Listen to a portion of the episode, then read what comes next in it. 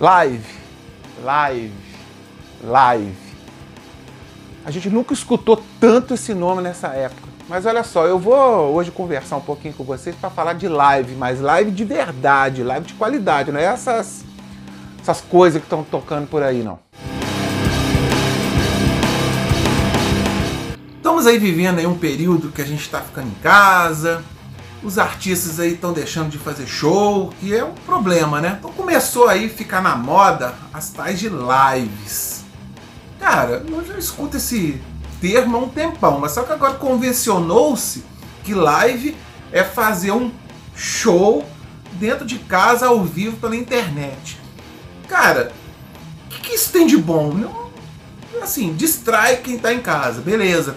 Mas só que eu acho que quem tá em casa vendo aí esses artistas fazendo essas tais transmissões ao vivo, estão lá muito aí pra qualidade. Tem nego aí chapando coco aí, mais do que fazendo música. Nego ficando bêbado, cara, assim, quer passar aquela impressão que as pessoas são simples, gente da gente, mulher de pijama, que fica fazendo umas presepadas, assim, sem graça nenhuma. E é, é uma pessoa já tão famosa que qualquer coisa, se faz lá um bunda lelê, nego vai achar lindo. Um festival de desafinação.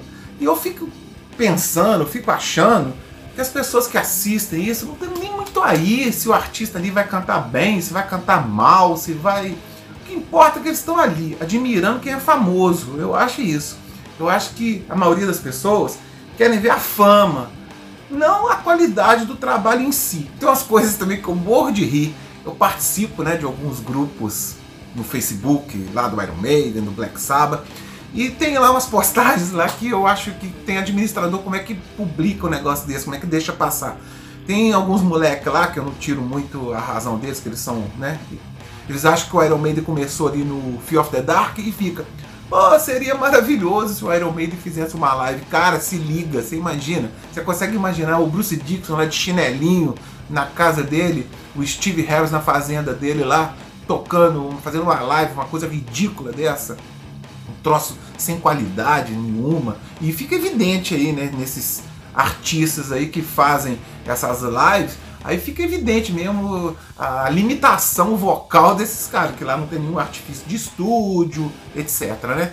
Cara, é, é muita falta de, de, de busca de qualidade que essas lives aí estão mais é contaminando, estão mais é trazendo um, um sentimento assim de de competição entre elas do que propriamente trazendo música boa. Vou trazer aqui 12 discos que são gravados ao vivo, que tem uma qualidade ótima, que são maravilhosos. A live, para mim, ela tem que representar um momento bom da banda, captar um bom show. E tem alguns discos ao vivo que eu vou gravar aqui que foram gravados assim, num take só, cara. Não tem os famosos overdubs, né, que depois são corrigidos no estúdio. Aqui não, cara. O negócio é, faz uma captura fiel do que eram os shows da época, principalmente de uns aqui que eu vou explicar de uma forma mais específica. Se o negócio é live, vamos começar pelo ACDC Live.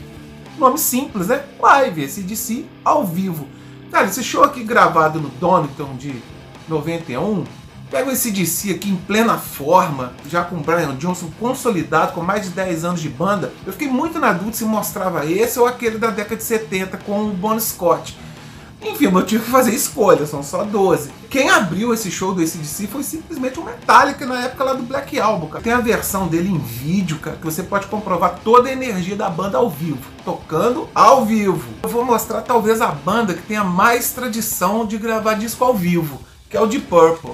E esse aqui é esse sim, olha só, gravado em 1972, durante a turnê do disco Machine Head. Cara, esse disco capta toda a essência do Deep Purple ao vivo, cara. Todo o virtuosismo deles, o poder de improvisação, tá tudo aqui, cara. O Gillan no auge, tem aqui um dueto que ele faz com a guitarra, com o Rich Blackmore na Child in Time, que é uma coisa assim absurda, o poder de voz que o Gillan tinha na época. Contém aqui até algumas microfonias, umas coisas assim que você se sente aqui até no Japão no dia do show com eles aqui, cara. Tamanha a espontaneidade que é mostrada aqui. Cara, se teve um artista no mundo que não ligava se era ao vivo, se era estúdio, que fazia o show como se ele estivesse na casa dele, era quem? Cara, o Fred Mercury. Esse disco ao vivo aqui do Queen, aqui da década de 70, cara, ele é perfeito, cara. Ele é perfeito. Ele é um rock and roll pesado. Sabe, eles estavam com sangue nos olhos, cara. O Fred Mercury aqui, eu não vou falar que ele estava no auge, porque eu acho que todas as fases da carreira do Fred Mercury ele está no auge. A banda coesa, eles começa logo de cara com a Will Rock You naquela versão elétrica. Como é que alguém que tem à disposição esse tipo de som pode se contentar com tão pouco, como eu falei no início, né? É é a primeira vez que eu falo aqui nos meus vídeos, meu amigo Rato, Sérgio Rato, ele tá quase brigando comigo, ele fica assim, pô, cara, como é que você não fala do Judas? Fala do Judas. Lógico, eu vou falar do Judas, cara. Eu adoro o Judas, eu vi tantos shows do Judas ao vivo. Comecei lá no Maracanã em 91, vi agora em 2015 no Monster of Rock. E esse disco aqui, ó, o Priest Live. Esse disco, ó, a primeira prensagem dele. Vou falar o que do jogo? Pegar, ó, minha colinha aqui. Hand Out to Highway, Metal Gods, Breaking the Law, cara, Live After Midnight, You Got Another Thing Coming. Cara, só a música que a gente sabe de cor salteado e gravada ao vivaço. Isso aqui é simplesmente fenomenal. O Judas ao vivo é uma das bandas top 10 para fazer show, cara. Eu adoro Judas Priest, cara. Adoro mesmo. Esse disco aqui, infelizmente, todo mundo da banda morreu. Mas eram só três, mas infelizmente que é o Motorhead, infelizmente não está mais entre nós. O Leme, o baterista, o Phil Animal Taylor e o guitarrista, o Fast Ed Clark. Mas eles deixaram gravado isso aqui, ó, esse registro aqui, no lendário Hammersmith Odeon da Inglaterra. Pô, aqui, eu nunca fui, mas tem de show gravado bom lá, né, cara? Cara, eles começam aqui cara, com Ace of Spades, tem Overkill, tem Bomber, a famosa Motorhead. O Leme com aquele vocal que parece um uma moto sem o cano de descarga, cara. Porra, o Leme é demais da conta, cara. Eu já tive esse disco aqui em vinil, na época ele era um disco simples, a gente até assustava quando o disco era ao vivo, mas era simples. Ou seja, é um simples de muita qualidade aqui, cara. Motorhead Forever. Vamos começar a polemizar um pouco aqui. Vou falar do Black Sabbath, que é uma das bandas que também tem um poder de fogo incrível ao vivo. Ah, você vai falar do que? Do The End? Você vai falar do que? Do Live at Last? Ah, do Live Evil, que você gosta muito do Dio. Ah, não, cara. Eu vou falar desse aqui, cara. O Live After Hammersmith Odeon. Mesmo lugar onde o Motorhead gravou o disco que eu falei agora há pouco. Por que você vai falar desse, cara? Cara, eu acho esse aqui o melhor registro do Black Sabbath ao vivo, cara. Eu acho esse aqui o melhor. Eu acho esse aqui melhor do que o Live Evil e os que foram gravados com Ozzy. Cara, aqui a gravação tá assim, digamos assim, mais honesta, sabe? Live Evil eu já falei num vídeo anterior, ele teve aqueles problemas lá de produção, que o Dio chegava lá, aumentava o vocal, depois chegava o Tony mandava baixar, o Dio mandava levantar, que culminou até com o feeling da banda. O Dio cantando pra caramba, ele sempre cantou bem na vida dele, mas aqui ele tava demais, inspiradíssimo. Na edição deluxe do Mob Rules, ele é o disco 2, o disco extra é esse aqui, esse aqui. Então, cara, ele tá fácil de, de, de, ouvir hoje em dia, tem lá no Spotify, né? E ver que eu não tô errado, não. Esse para mim é o melhor ao vivo do Black Sabbath. Esse aqui tem tanta espontaneidade que ele chega, dá muita microfonia. Tem uma hora até que a guitarra falha, mas isso, é, cara, eu adoro, cara. Eu adoro essa espontaneidade. Beleza? Ozzy, né? E não podia deixar de estar aqui, né? Mais aqui, ó. Esse disco aqui que chega a ser emocionante. Ele lançou ele em 87 mas na realidade ele foi gravado em 81 com o guitarrista ainda Randy Rhodes, que foi um dos melhores guitarristas que apareceram na história do rock, do, da música em geral. Ele, ele morreu precocemente, meses depois, num acidente aéreo lá, muito mal contado, muito esquisitão lá. Mas o Ozzy registrou aqui, ó, nesse disco aqui maravilhoso, versões definitivas da, no início da carreira solo dele e também do Black Sabbath. Cara, o Randy Rhodes ele tocava muito mesmo, cara. Crazy Train, I Don't Know, cara, a versão de Mr. Crowley aqui chega a emocionar mesmo. como o Randy tocava diferenciado, né? Ele era um guitarrista diferenciado mesmo e ele foi muito importante no início da carreira do Ozzy, né? Que ele saiu do Black Sabbath daquela maneira chutada, né? Digamos assim, ele ficou desempregado e quando ele encontrou o Randy Rhodes foi o parceiro musical dele ideal. O Ozzy diz até hoje que o melhor parceiro que ele teve na música foi o Randy Rhodes. E esse ao vivo aqui, cara, é simplesmente obrigatório. Ele de novo, o pequeno gigante Ronnie James Dio no Rainbow. Cara, os shows do Rainbow eram antológicos. Músicas que no disco às vezes tinham 5, 6 minutos, aqui passavam a ter 15, 16. Era um virtuosismo do Rich Blackmore, um poder de improvisação que ele tinha maravilhoso e deixava a gente hipnotizado, né? Como que o público fica na mão do Rich Blackmore com aquelas improvisações. E o vocal do dia aqui, a versão de Mistreed, cara, Coverdale que me perdoe, mas ficou melhor com o Dio, cara. Ficou ali, né? Enfim, são dois campeoníssimos, são dois excelentes vocalistas. Mas o Dio deu uma roupagem aqui para Mistreed que é muito legal um dos melhores shows dos anos 70 do rock de todos os tempos. Confere esse disco aqui, cara, ele é muito legal, muito legal mesmo. Que ao vivaço. Cara, o ano de 78 para disco ao vivo é demais da conta. E mais um aqui, o Scorpions.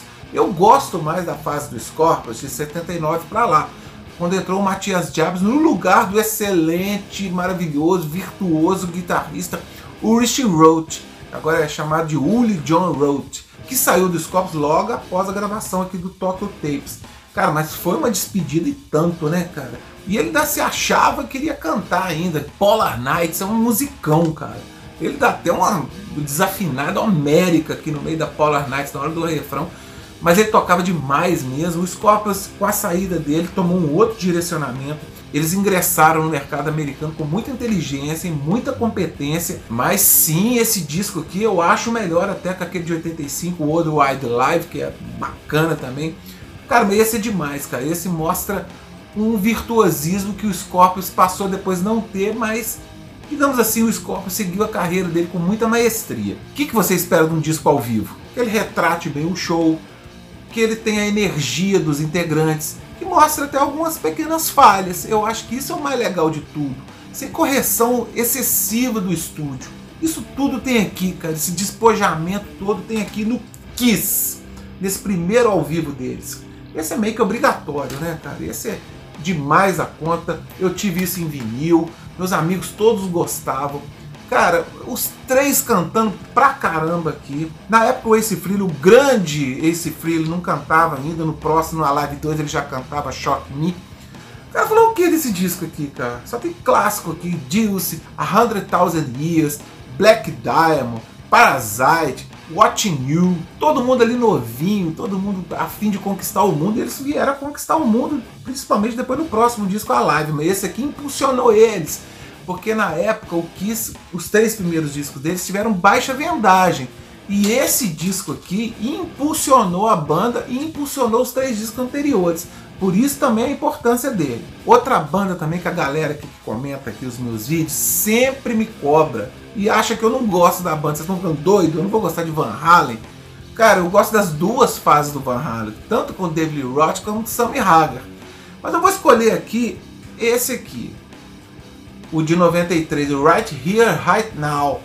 Por que, que eu vou escolher? Eu acho que a banda aqui estava madura. Estava madura em todos os sentidos, musicalmente, já com muitos hits emplacados. Eles vinham daquele disco lá, o Fuck, né, que vendeu pra caramba de 91. O Sammy Hagar, eu gosto mais do vocal do Sammy Hagar do que do David Roth. Acho que eles têm um empate técnico. Eu cheguei a ter o VHS dele na época, tenho agora também DVD, e o show, cara, é demais a conta. Tá certo que o show é muito editado e tal, eu já não gosto tanto assim. Mas esse disco aqui, ao vivo, do Van Halen, cara, como tocava o Ed Van Halen, ele já tá aí nativa, né? Enquanto eles não dizem nada oficial, a gente vai esperando alguma coisa nova do Van Halen, né? Vamos continuar esperando aí. O que, que eu deixei por último aí dessa dúzia de melhores lives de todos os tempos. A banda que faz o melhor show do mundo, quem é? O Iron Maiden. Aí você vai falar assim: ah, beleza, ele vai mostrar aí o Live After Death, beleza? Não, cara, eu vou comprar briga agora com meio mundo, cara. Eu amo Live After Death, amo. Ele talvez seja o disco ao vivo mais importante mesmo do Iron Maiden, que foi ali em 85 que eles estavam fazendo a turnê do World Slavery Tour. Eles estavam ali jovens, fazendo a maior turnê da vida deles até então, e até hoje é de longevidade, é a maior turnê. E eles registraram muito bem mesmo naquele disco Live After Death, que é estupendo. Mas eu vou polemizar, eu vou mostrar o Flag 666. Eu acho que esse disco aqui ele é mais bem gravado, o repertório é melhor, e a banda estava melhor. O próprio Bruce disse no documentário aqui, quando eles lançaram, que quando eles fizeram aquele, aquele são de shows lá nos Estados Unidos, seis em Nova York, e os lá de Long Beach Arena, onde foi gravado o Live After Death, cara, eles estavam tocando demais. O Bruce estava em exaustão, ele falou mesmo. Se ele não tivesse 26 anos na época, ele não ia aguentar. Eu acho que aqueles estavam mais relaxados, mais tranquilão, mais senhores de si, né? Sei também se aqui eu também faço parte, né? Na Heaven Can Wait, lá em São Paulo, eu tava lá. Claro que o Live After Death vai ser o mais importante, mas eu vou eleger esse aqui o melhor ao vivo do Iron Maiden, hum, empatado com esse daqui, cara. Vai ser, nossa senhora, eu tô saindo completamente aqui do protocolo, né? Ou seja, eu estou fazendo uma dúzia de 13, né? Por que, que eu vou mostrar também o Made in Japan? Cara, que eu acho que eram quase duas bandas diferentes. Esse aqui é com o Paul Diano, cara. A banda tocando rapidaça. Você vai falar, ah, mas esse aqui é só um EP. Não, essa aqui é uma versão completa, com um show inteiro lá, de 81. É um dos melhores ao vivo de todos os tempos. Ele não tem toda aquela grife que o Live After Death tem, que o Flight 66 tem. Cara, mas esse aqui merece estar nessa prateleira de cima, nesse hall de melhores ao vivo de todos os tempos. É uma despedida do Paul Diano da banda, assim com honras. A versão oficial tem só cinco músicas, a gente sempre ficou com aquele gosto de quero mais, mas depois eu consegui essa versão aqui que não é tão difícil assim, e ela tá completaça, ela é toda bonitona aqui. Enfim, cara, absolutamente imperdível. Então eu vou finalizar essa dúzia de 13 com esses dois aqui. Beleza? Vou terminando mais essa dúzia hoje. Essa dúzia é meio paraguaia, né? Incluí um a mais, mas vocês vão entender. Uma dúzia e meia, doze e meio, né? Vou continuar gravando aqui, no meu cenário itinerante aqui na minha casa. Cada hora eu vou num lugar.